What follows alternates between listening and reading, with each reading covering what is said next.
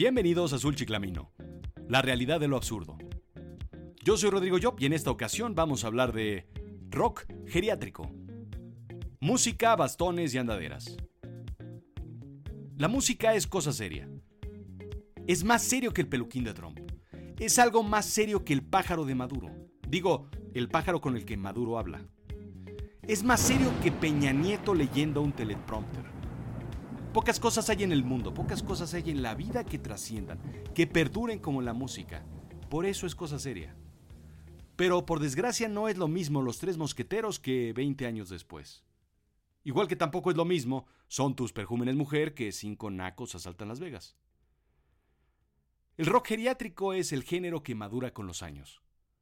Como añejo de Bacardí. Porque usted manda. Es el género que llegó para quedarse. Es el género que no se quiere ir, que no hay forma de que se vaya. Es algo que está más vivo que nunca.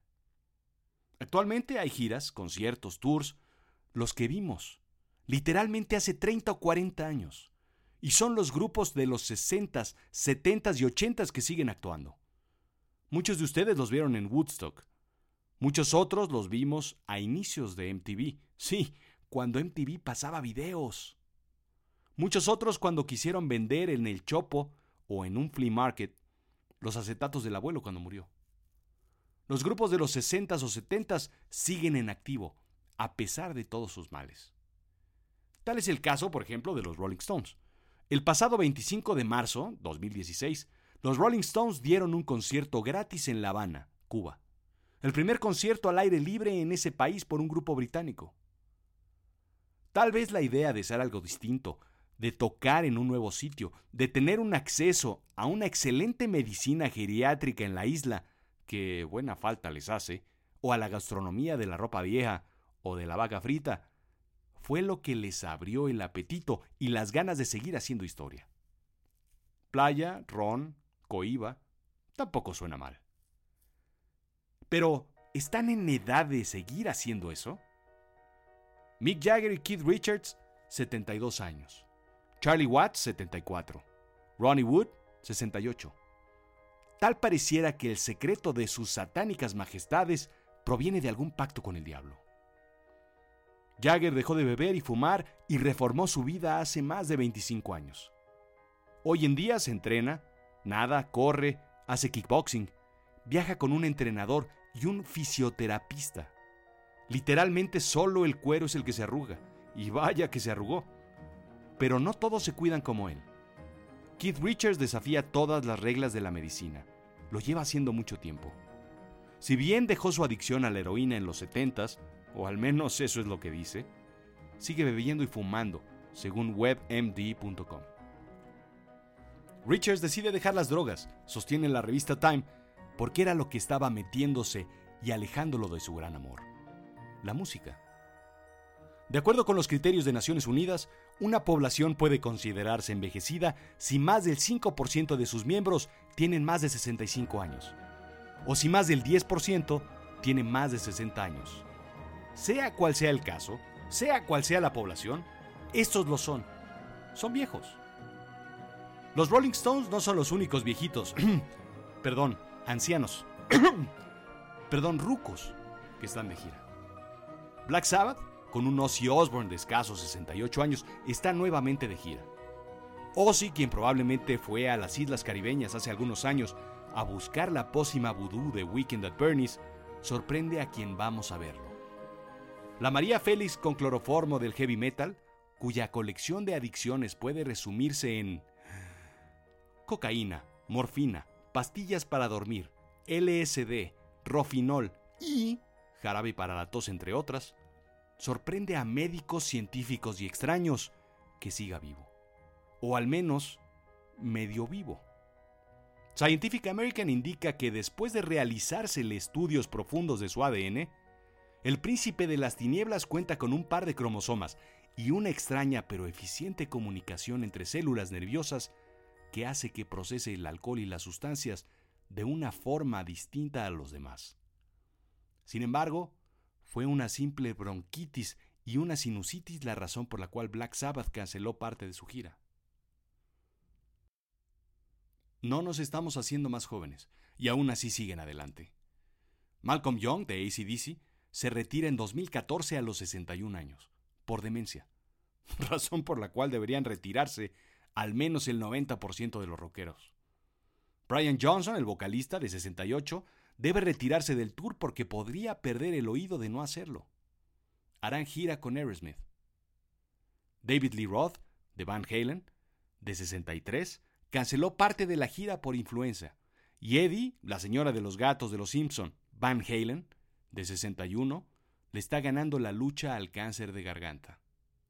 CC Top canceló parte de su gira porque Jeff Beck, de 72, tuvo una lesión en la cadera. Ahora, en vez de girar la guitarra, girará la andadera.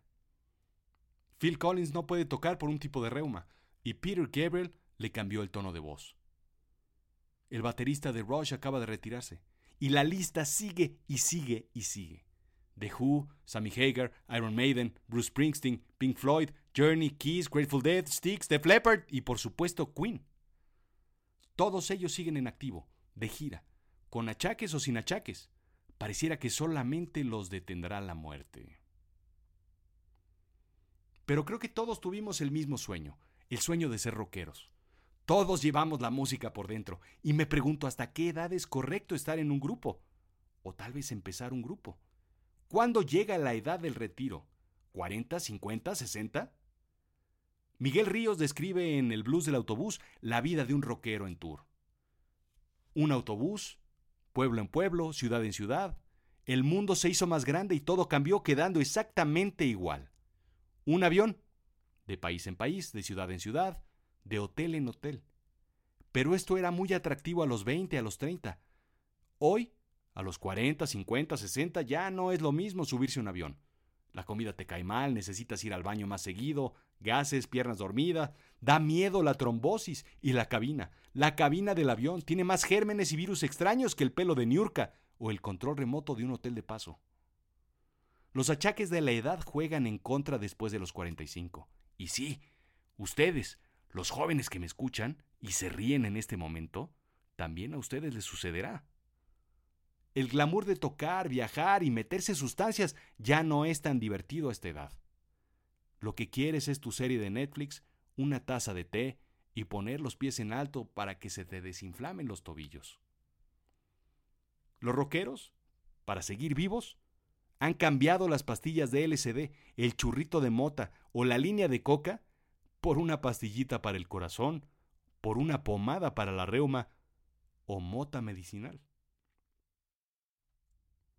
Le pregunté a la gente a qué edad piensa retirarse. Recibí dos tipos de respuesta. Uno, a los 55, 60 años. Dos, a los 80 tirando a nunca. Estos dos grupos diferenciales están separados por la pasión. Por la pasión que tienen en el trabajo que realizan. Si lo odias, querrás jubilarte pronto. Los demás quieren alargar su gusto por el trabajo toda la vida. Es un tema de pasión. Cuando el trabajo y el placer se combinan, para crear tu cotidianidad. Hay viejitos que trabajan y que pensamos no pueden disfrutar de su vejez, su retiro. Y no nos detenemos a pensar que eso es lo que quieren hacer durante su vejez.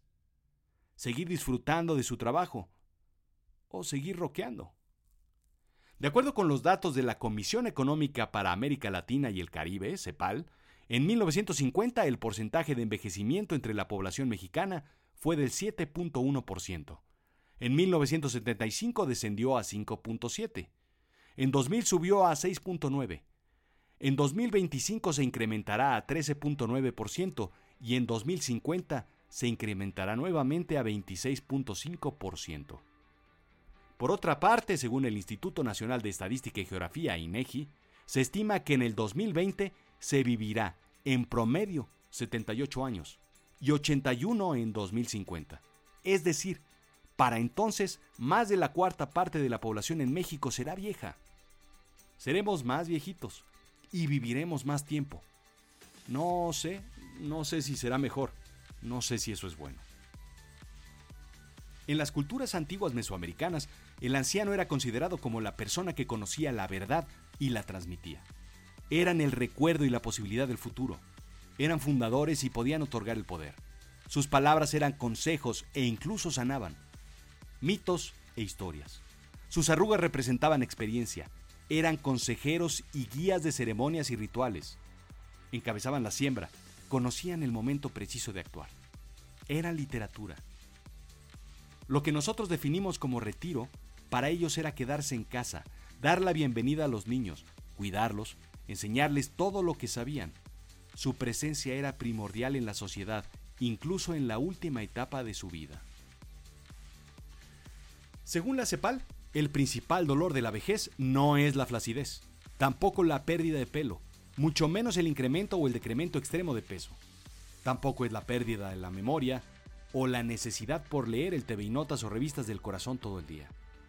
Es la discriminación, ya sea por pobreza, es decir, la pérdida o carencia económica, por invisibilidad, es decir, la ausencia en la agenda del desarrollo, o por fragilización, es decir, la pérdida o falta de condiciones adecuadas para fortalecer la autonomía. ¿Saben?